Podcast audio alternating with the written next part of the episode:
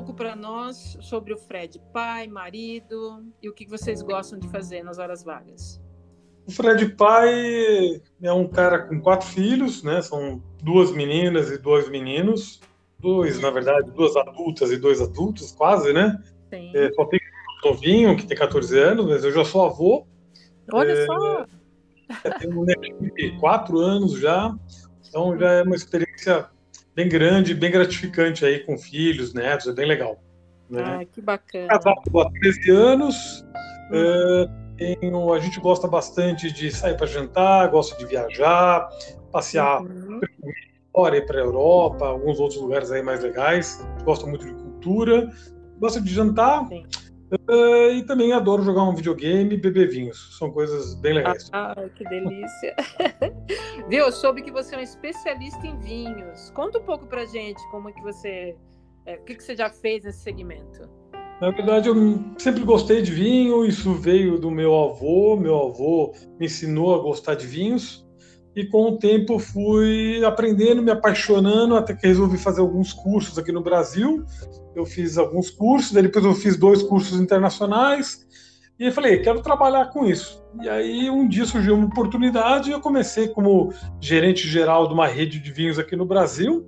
Uhum. É, e aí fiquei por lá quatro anos, aonde eu decidi montar uma loja de vinho junto com a minha esposa. É, essa loja a gente teve aí um período interessante, legal, mas foi um aprendizado muito grande. Foi montada fora de São Paulo, onde eu não gostei muito e acabei voltando para São Paulo com essa experiência.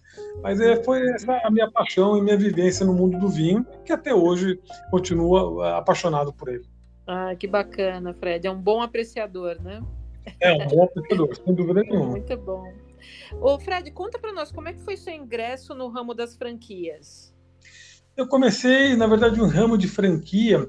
Eu comecei na primeira franquia da Pizza Hut do Brasil. A primeira era uma franquia do Brasil, onde quem comprou foi o Ricardo Mansur na época. Ele comprou a Pizza Hut e eu fui trabalhar lá como trainee foi lá, na verdade, foi minha grande escola de operações, a aprender realmente o que é fazer uma boa e bela operação de uma rede, que naquela época, 30 anos atrás, as redes eram bem diferentes, né, Lu? A gente tinha um, um nível de excelência muito grande, tanto McDonald's, Pizza Hut, entre outros, mas todos tinham muito nível. Hoje as coisas são, são mais focadas no, no, resultado, no dinheiro, do que no nível de qualidade.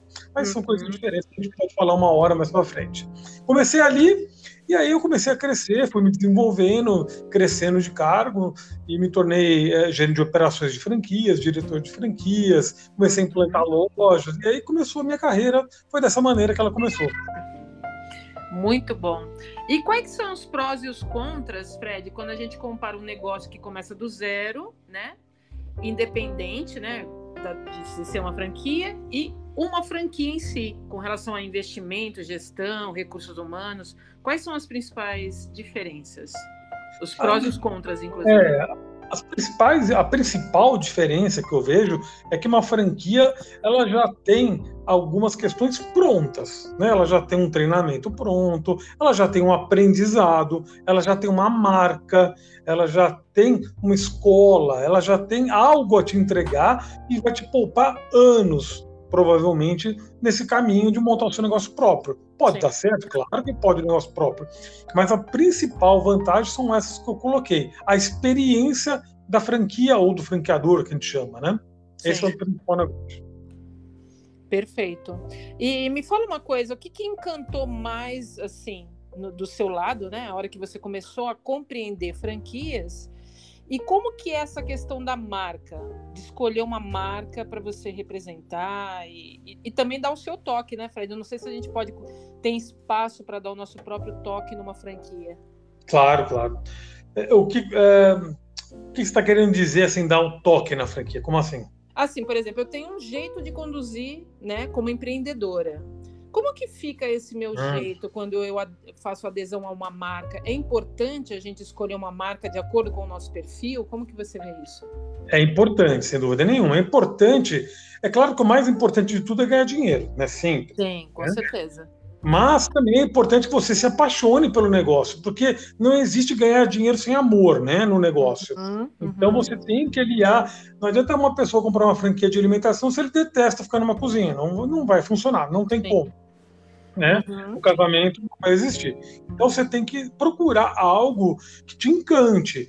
Não uhum. pode confundir eu amo sapato, eu vou trabalhar numa franquia de sapato, porque são coisas Sim. muito diferentes né? Você vai, vai, começar a não gostar mais de sapato, você vai trabalhar, vai pegar no pé das pessoas, vai ter que falar com o funcionário, e isso muda muito sua rotina. Não é isso que eu estou falando. Tem que ter é, é, uma grande empatia, uma simbiose com esse produto que você vai vender. Uhum. Aí eu gosto de trabalhar com alimentação, vou trabalhar com alimentação. Não é porque eu gosto de comer, né? São coisas diferentes. Sim. Ô, Fred, teve alguma experiência com alguém que escolheu uma marca, um segmento do negócio? só pelo dinheiro, não pela paixão, e aí, sei lá, aconteceu alguma coisa inesperada ou que prejudicou a, a condução? Olha, aqueles que escolhem normalmente por dinheiro são, são mais profissionais. Dificilmente eles erram, porque acima de tudo está o lucro. Então a pessoa foca muito no resultado e foca realmente em um bom atendimento, boa hum. qualidade os processos, etc. Aquele que vai só por paixão, que é um problema. Sim. Porque o cara da paixão ele pode se desiludir em algum momento. Ah, tem que trabalhar tanto assim, não imaginava. Ah, mas é difícil para dar lucro. Aí não sei o quê. Esse é bem pior a situação do que aquele que é focado no lucro, entendeu? Sim, Pô, sim. O cara é focado no lucro tiver também amor, esse cara arrebenta, né? Sim, com certeza. E quais são as recomendações que você dá? Qual é o fluxo? Qual é a parte burocrática se eu quiser ter uma franquia? O que, que eu tenho que fazer? Uh, você primeiro tem que se identificar com o ramo. Né? No momento que você escolhe o ramo, aí eu quero o ramo de alimentação, legal. Você vai ter que buscar aquilo dentro de alimentação também que tem a ver com você. Você escolheu o passo. Eu escolhi, ah, eu quero trabalhar com pizza. Tá bom. Vamos escolher quais as franquias de pizza que existem. Né? Uhum. E dentro dessas marcas, aí sim que é o grande pulo que poucos fazem. Até um dado interessante: 70% das pessoas que compram uma franquia compram com o coração, sem a sim. razão. E acabam naufragando por problema. Né? Uhum. Então, o que você tem que fazer? A grande dica que eu dou é, é, é, ver um DRE, que a gente chama de DRE, um demonstrativo de resultado, ver os resultados reais tá. das lojas existentes. Então é, fala, ah, eu quero ir em tal loja, eu quero que você me mostre os resultados. Porque uhum. muita franquia esconde isso, muita franqueadora esconde esses resultados. E aí significa que tem, tem alguma coisa nesse mato que não deve ser coelho. Verdade. Tem alguma coisa né? Então tem que olhar, é isso, o resultado. E ele ir em várias lojas, conversar uhum. com outros franqueados e ver a qualidade dessas lojas, o que eles entregam. Uhum. Se ele gosta do que entrega. Se Sim. ele fizer essas três tarefinhas, ele vai ter sucesso. Exato. E acho que um ponto também que é bem importante é o ponto, né, Fred? Você, às é. vezes pode ter uma puta de uma marca, uma franquia da hora e coloca no lugar que não é tão adequado e pronto, né? É. Ponto é, é outra coisa bem engraçada no, no, Brasil, porque o brasileiro olha ponto pelo valor dele, né? Ah, quanto custa esse ponto comercial? Quanto eu vou pagar por mês de aluguel? Vou pagar 15 mil. Nossa, que absurdo! Não importa quanto você vai pagar, importa quanto você ganha de lucro, são coisas diferentes. Né? Eu posso pagar nesse ponto 20 mil, mas a compensação vou faturar 500 e vou ter um aluguel percentual abaixo do que até a franqueadora recomenda. Então depende uhum. muito. Né? O que importa é lucro, é o percentual desse aluguel, quanto ele representa do seu faturamento. Isso é o mais importante. Um bom ponto custa mais caro, mas em compensação te dá retorno. Não adianta abrir negócio com ponto ruim, é pedir para morrer. Verdade. E quando a gente fala de pandemia, Fred, a gente tem um cenário que mudou muito, né? O ambiente e a condução dos negócios, né? Quais são os impactos reais que as franquias sofreram com essa mudança de cenário? Ah, elas sofreram perda de faturamento, né? elas realmente sofreram e não recuperaram até hoje esse faturamento. Então, ocorreu uma perda do poder de ganho das pessoas e uhum. caiu o faturamento das redes. O faturamento também migrou para o delivery, onde tem um custo maior para qualquer um, para qualquer franquia ou qualquer negócio delivery tem um custo mais alto, e diminuiu também a lucratividade. Então a gente teve uma perda de cliente, faturamento e também uma migração da sua venda para o modelo delivery, onde você perde maior rentabilidade. Foi esse o grande impacto que teve. Uhum. Essa, o que, que, você recomenda? Eu gostaria de uma pergunta bem específica agora. O que, que você recomenda para as franquias analisarem na questão de delivery para ter um, uma, uma liquidez maior quando tiver tri, esse tipo de transação por esse canal de distribuição? É um modelo, na verdade, o delivery, você tem que ter um modelo muito claro de negócio. Então, delivery, você não precisa ter ponto comercial, em primeiro lugar. Sim. Quanto o menor valor possível, melhor é para você ter uh, o delivery, porque o custo operacional, o custo fixo tem que ser baixíssimo. Esse é o primeiro ponto. Né? Uhum. O segundo ponto é grandes negociações, boas negociações de produto. Então você tem que ter, a gente chama de CMV, que é o custo de mercadoria vendida em alimentação, por exemplo. Você tem que ter boa negociação. Você uhum. tem que pagar o mais barato possível que você consiga para aumentar a sua lucratividade no delivery. Né? E, e toda uma estratégia grande e agressiva de marketing para que você tenha realmente clientes e compense uhum. o faturamento para você compensar a perda de lucratividade. Uhum. Você acredita que esses aplicativos que apoiam né, a distribuição de alimentos e produtos, eles cooperam para ajudar nessa questão de rentabilidade, de, de melhorar o fluxo de caixa? Não, na verdade, eles têm duas funções distintas que poucos enxergam, né? Na verdade, eles não, eles ajudam você a vender mais, sem dúvida, ajudam, ok? Uhum. Mas você entrega uma grande fatia percentual para o aplicativo. Uhum. E seu lucro vai lá para baixo. Então é um problemaço. É, uhum. ao mesmo tempo, você está fazendo uma divulgação maciça de marketing da sua marca.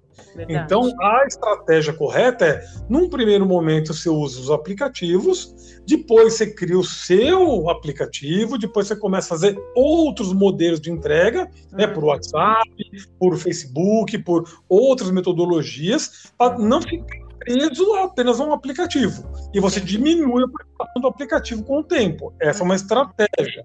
Agora, viver só do aplicativo, o cara tá perdido. É verdade. Tem que balancear bastante e ter um plano de ação, né, Fred? Não tem um usar só um canal, grande. né?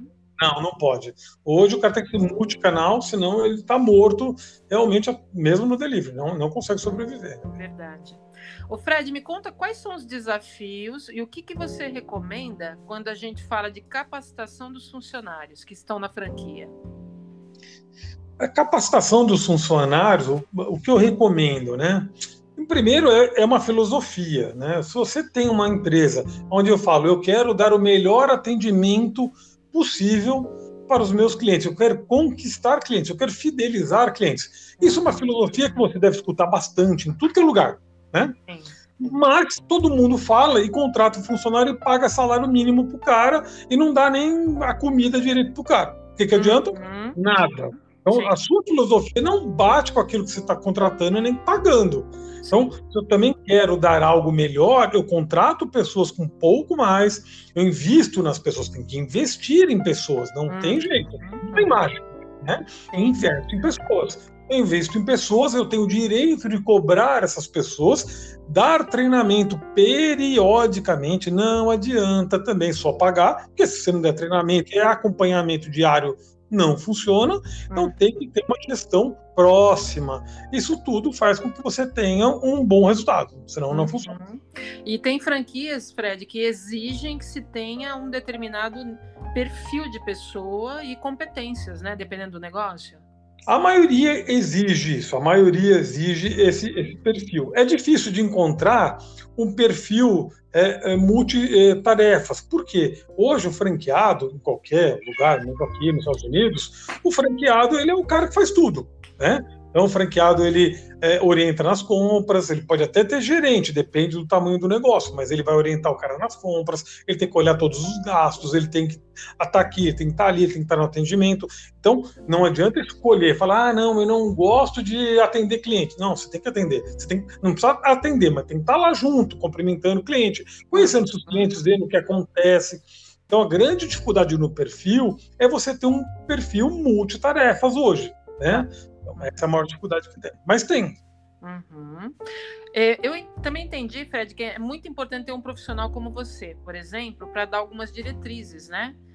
alinhamento com relação a perfil, para casar com o tipo de negócio, o tipo de margem que esse negócio traz e retorno do investimento, né? É importante para a pessoa, né? É, é, por incrível que pareça, Lu, eu já conheço algumas empresas que já lançaram até na, na internet vários modelos de, do, do, próprio cliente, né, o lead que a gente chama, está buscando uma franquia, ele entra lá e ele paga uma consultoria, um valor é, é, relativamente pequeno pelo investimento que ele vai fazer, para ter uma consultoria mais assertiva no que, que ele compra, né? Mas por incrível que pareça, isso não vingou no Brasil. As pessoas não querem pagar muitas vezes mil reais 800 reais para fazer essa consultoria hum. né, e ter esse resultado. Elas preferem encarar sozinha, né? É um risco. Mas o que seria muito bom as pessoas terem alguém, pelo menos do ramo, ou uma consultoria, ou alguém que indicasse esses caminhos para ela, como eu falei, seria uhum. fundamental para ela. Muito bom. Fred, você tem algum case de alguma franquia que tinha atendimento 100% presencial e depois teve que se adaptar ao online? Uh, hoje, né, as franquias, em sua maioria, elas têm o atendimento misto. Nenhuma tem só online. Na pandemia, ficou. Algumas marcas ficaram, por exemplo, só online, mas por causa da pandemia. Mas hoje, eu posso dizer para você que nenhum modelo tem 100% online. É, uhum. você pode ter 70% online, mas chega uma hora que não tem jeito. Então, você tem até contratualmente, muitas franquias têm que ter a visita de um consultor uma vez por ano, por exemplo. Isso, a maioria dos contratos antes da pandemia tem isso. É uma obrigatoriedade. Então, tem que mudar contrato para você ficar 100% online. E a visita do consultor, eu ainda acho que ela é essencial, mesmo que seja a um, num prazo longo, um ano, um ano, não importa. É importante um dia ir alguém lá, ou um cliente oculto, e entender como que é, é, é aquele estabelecimento, aquela loja, como que se ela está cumprindo todos os objetivos ou não. Entendeu?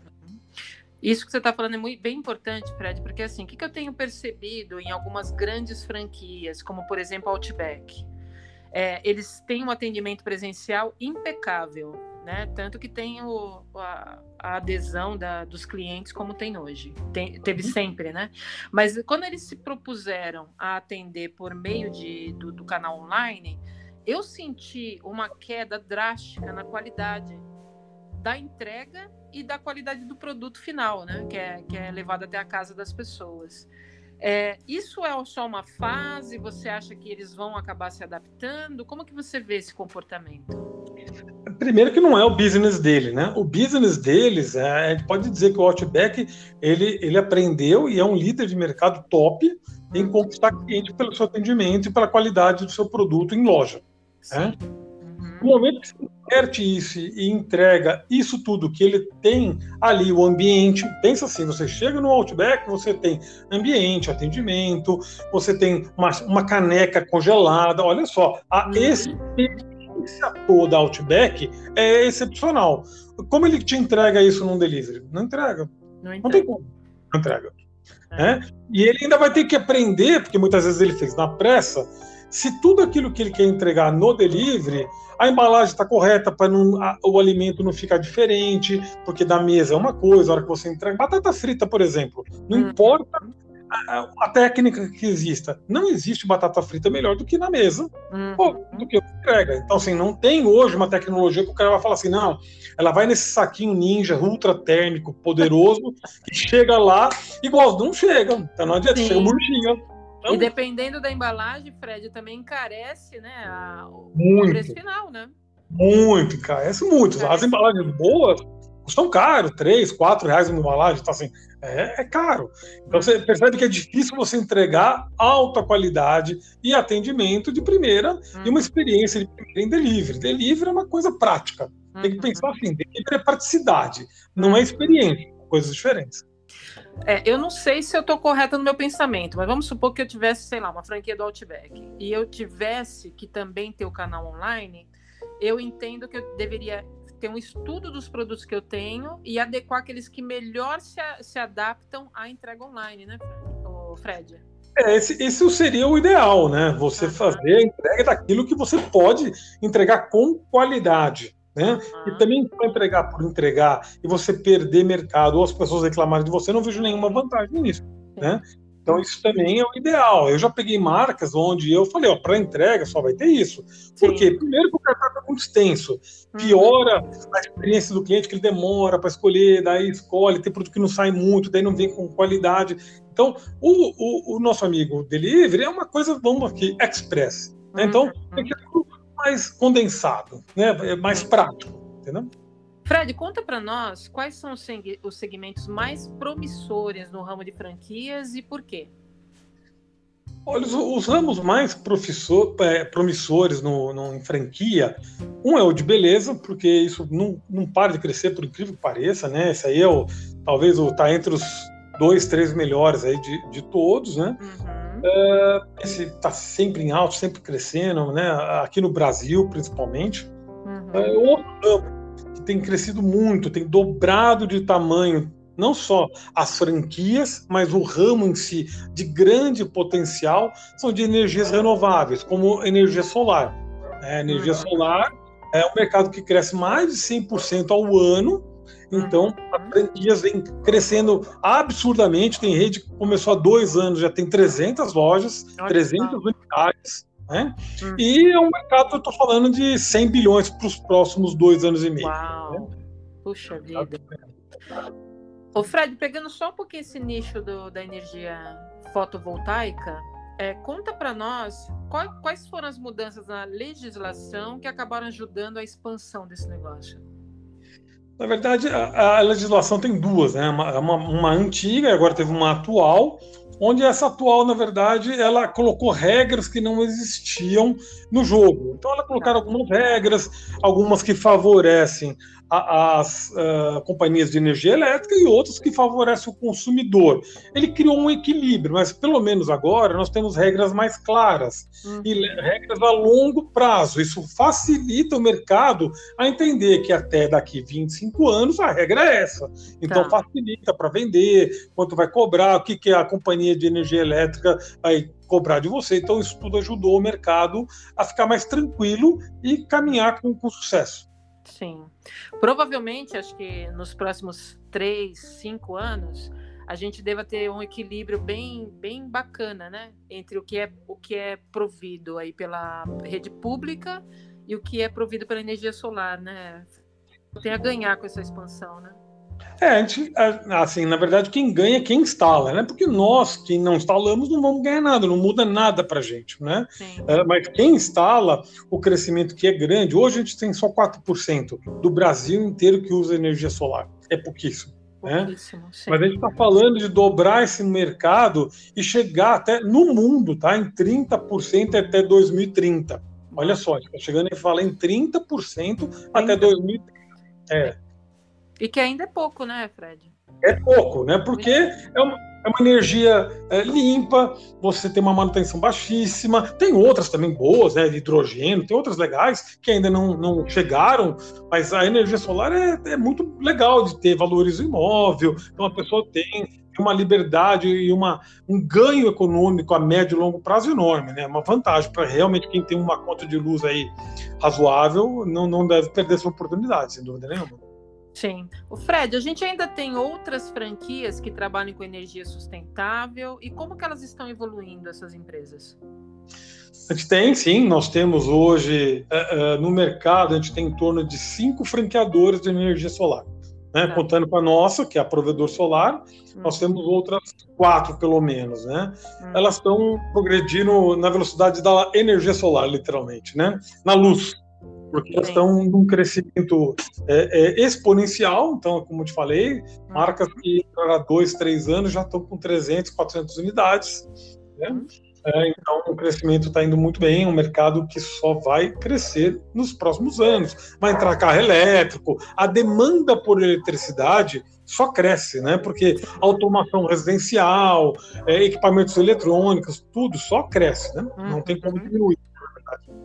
E é natural que as energias, né, que as, os recursos energéticos e as fontes energéticas sejam mais exploradas E você acredita que tem um crescimento para o lado da energia sustentável e limpa, né? Sem dúvida nenhuma, né? Hoje, a própria guerra agora que está tendo na Ucrânia é, com a Rússia, vê o que aconteceu com uma das energias, que é o petróleo, o preço que foi e o que aconteceu. Então, quando a gente fala de carro elétrico, energia renovável, limpa, sustentável e com preço que bem mais barato que qualquer outra que exista por aí, em comparação com outras, hum. é uma grande vantagem para o consumidor, sem dúvida nenhuma. E você acredita que a, sei lá, a longo prazo, essa, esse tipo de energia limpa, ela sobrepor as energias é, fósseis, como o petróleo? É, pelos estudos, né, nos próximos 20 anos deve chegar isso a 70%. Uau, que bom. É, entre é eólica, né? Planeta, né? É, eólica, hidráulica, né, que são as usinas, né, a hídrica, que hidráulica, né? Onde saiu esse hidráulica aqui foi duro. Mas a, a hídrica, a eólica e a solar são as três maiores aí do mundo, né? Sim.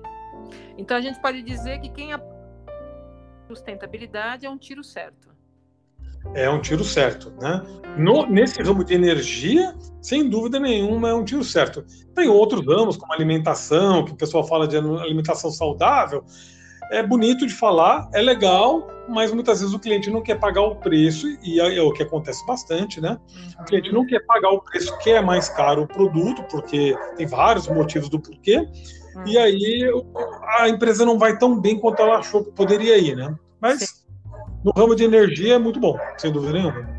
Ô Fred, o que, que você acha da, do ramo de recicláveis? Como que você vê esse mercado? De reciclar e também criar produtos recicláveis. É, no Brasil ainda é um ramo com alto uh, uh, potencial, né? Porque no Brasil tem poucas empresas de reciclagem profissional, né? Uhum. Ou quando tem, são normalmente empresas ou de ONG ou de, de do próprio governo, né? De, de prefeituras, do estado, do município. E eles fazem isso para reciclar o material e entrar dinheiro para verba para as prefeituras. Sim. Mas é um ramo, sem dúvida nenhuma, que quando aprende com tecnologia que ainda está longe aqui no Brasil, tem outros países, como por exemplo a Alemanha, que a reciclagem é 50% maior que no Brasil. Né? Uhum. Então não tem comparação. Né? Então a gente ainda tem um caminho longo para aprender, mas é um grande caminho, sem dúvida nenhuma.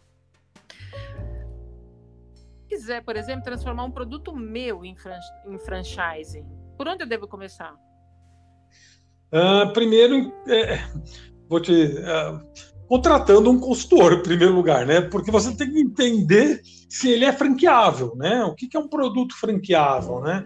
Eu digo que é um produto aonde eu consiga replicar ele de modo sistemático, através de manuais, processos, em outras unidades as pessoas consigam fazer aquele seu segredo do sucesso em outros locais, né? Uhum. Muitas vezes é, um, até um case interessante, é cabeleireiro. Né? A franquia de cabeleireiro ela tem uma certa dificuldade. Por que se não vê muita franquia de cabeleireiro, ou nem talvez nem sei se tem no Brasil, tá? Deve ter, mas não lembro de nenhuma assim grande ou importante.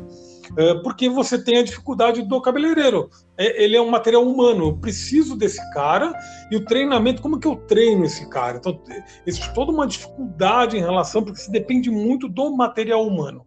Né? Sim você fala de fazer uma pizza, por exemplo, você pega uma pessoa e treina ela duas semanas seguidas, que é assim que você vai fazer. Você vai abrir o disco desse jeito, vai colocar 100 gramas disso, 100 gramas daquilo.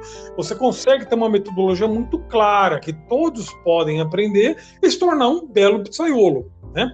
Bem mais difícil do que ser um bom cabeleireiro, por exemplo. Uhum. Né? Entendi. Então, então, tem que entender se o seu produto é franqueável. Hoje nós temos franquias de quase todos os negócios até de agência de marketing, a gente tem franquia, por exemplo. Uhum. Né?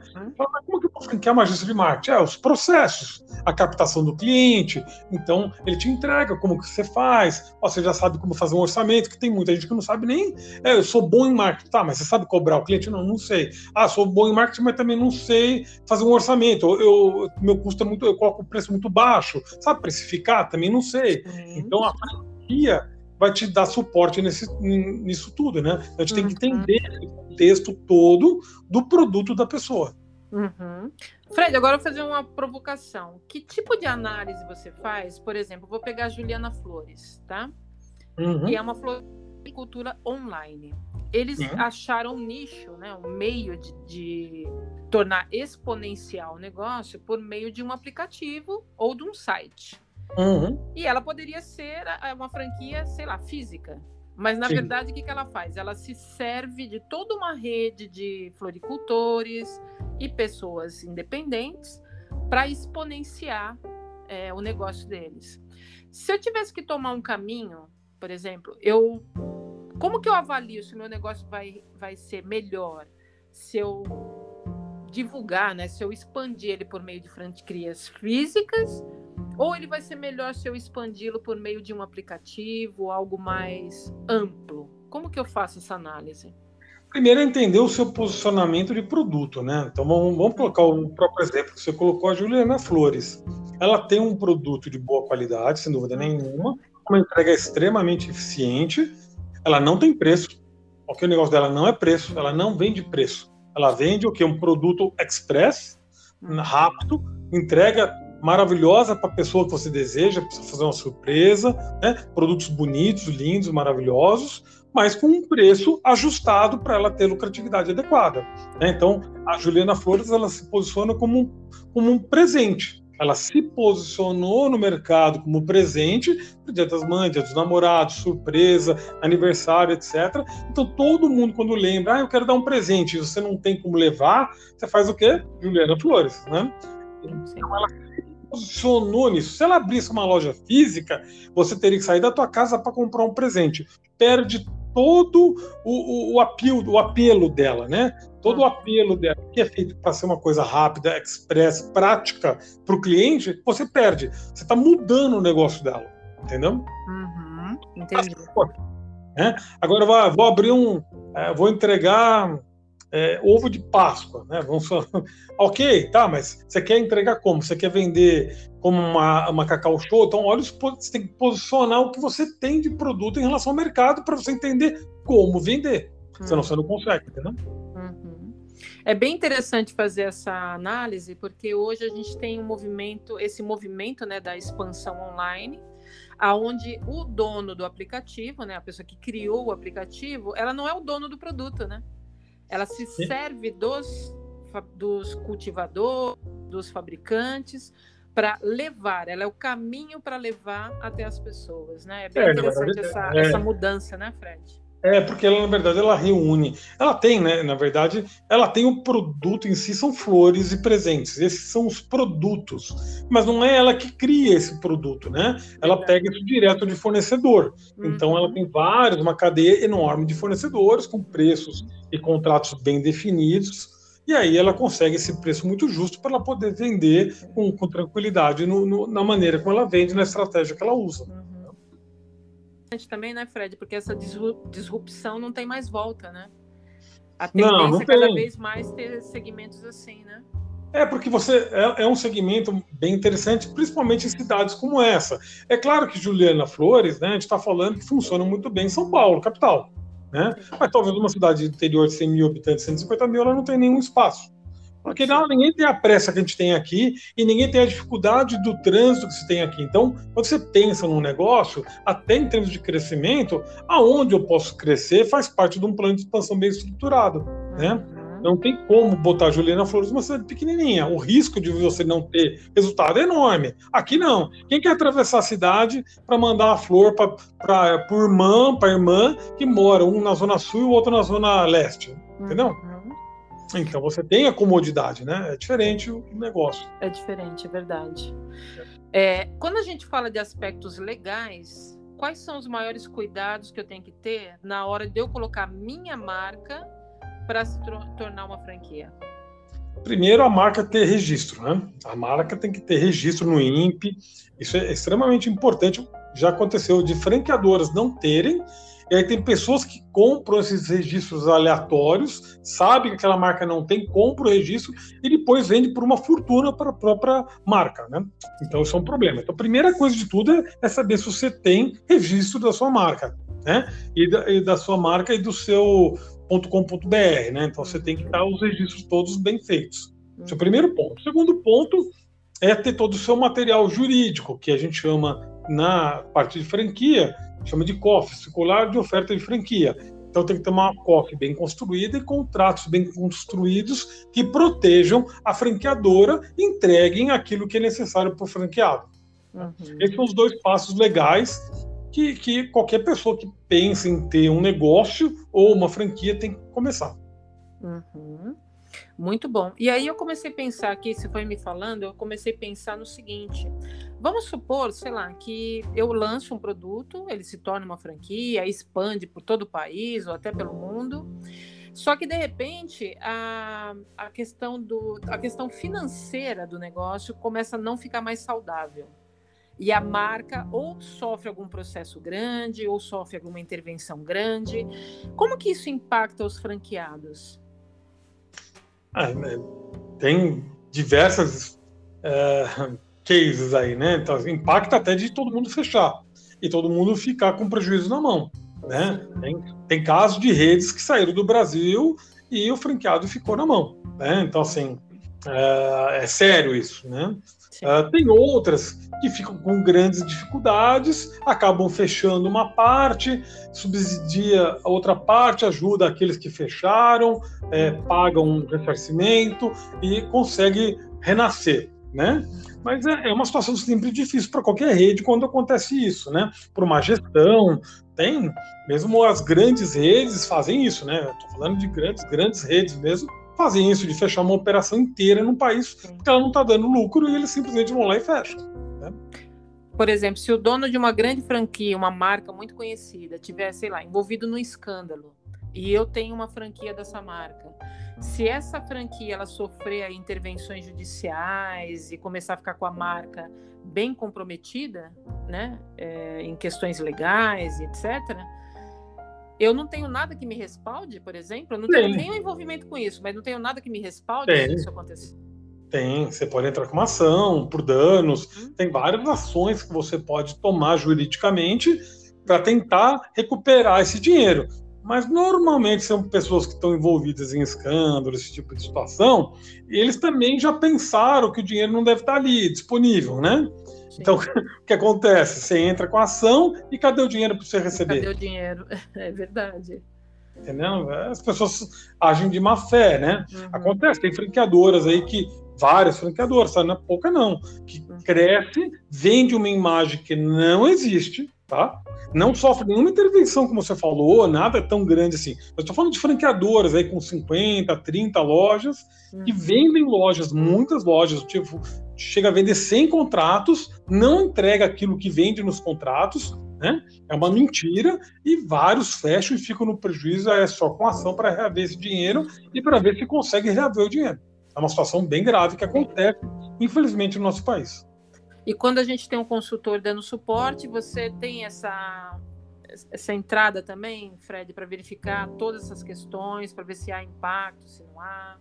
Ah, como, eu, como eu falei, né? Quando você vai conversar, pegar os DREs, os demonstrativos de resultados de várias unidades e conversar com franqueados de várias unidades e ver os resultados real dessas unidades, você vai lá no sábado, vê a loja cheia, quanto tempo o cara está aberto, ah, tô há cinco anos, quatro anos, legal, o cara ganha dinheiro, legal. Aí você vai ter essa tranquilidade. O consultor vai te orientar nisso tudo. Agora, se você for numa franquia que ela vai esconder esses números, não, não, o DRE é o que está na COF, né, na circular de ofertas franquia. Só aquele DRE que é um DRE fictício, né? É um planejado aquilo lá. Aí esquece, que aí o risco que você tem é enorme, né? Então, é, é, é fundamental ou ter um consultor ou usar as dicas que eu já dei aí para você. Excelentes dicas, viu, Fred? É. E agora, para a gente se despedir, infelizmente, eu queria que você falasse uma frase ou uma, uma mensagem que você deixa para a gente aqui, os empreendedores sonhadores. Uma frase: comprometimento. Né? É, qualquer empreendedor, qualquer, numa franquia ou não, ele tem, que, uhum. ele tem que entender que ele vai abrir um negócio, ele tem que fazer tudo. Não tem como escolher. Aí eu me nego a fazer isso, porque muitos nem. Não é que o cara se nega de propósito, o cara simplesmente finge que aquela parte, ele, já que ele não sabe fazer ou não gosta, uhum. ele vai deixando ela de lado, embaixo do tapete. Só que a empresa dele vai se deteriorando. Né? Uhum. Então, o franqueado ou o empreendedor, ele tem que cuidar de todas as pontas. Não tem segredo. Se você quer realmente crescer, ser grande e ganhar dinheiro, tem que cuidar de todas as pontas. Se você deixar na mão de alguém ou deixar aquilo lá sozinho, você vai naufragar, com certeza. Verdade. Bom, a gente conversou aqui com o Frederico Loridio, é uma pessoa que tem é um grande especialista na área de franquias, tem MBA em especialização em franquias, 30 anos de experiência profissional, atua em redes de franquias de médio e pequeno porte, médio e grande porte nas áreas de expansão, implantação, treinamento, operações e gestão e nos diferentes segmentos do mercado. Fred, foi uma honra conversar com você. Muito obrigada por todas as dicas. E olha, tenho certeza que você tirou um monte de dúvidas de pessoas que estão de olho nesse mercado. Ah, legal. Foi um prazer estar aqui com você, poder ajudar. É uma das coisas que eu mais gosto, é poder esclarecer as dúvidas e fazer com que as pessoas não percam seus investimentos, né? Então é importante elas seguir as dicas, que eu acho que pode ajudar bastante gente mesmo. E foi um prazer estar aqui com você, Lu. É um prazer, Fred. Obrigado e até a próxima, né? Conversaremos mais vezes. Obrigado, Lu. Até a próxima, Obrigada, querida. Até a próxima. tchau. tchau, tchau.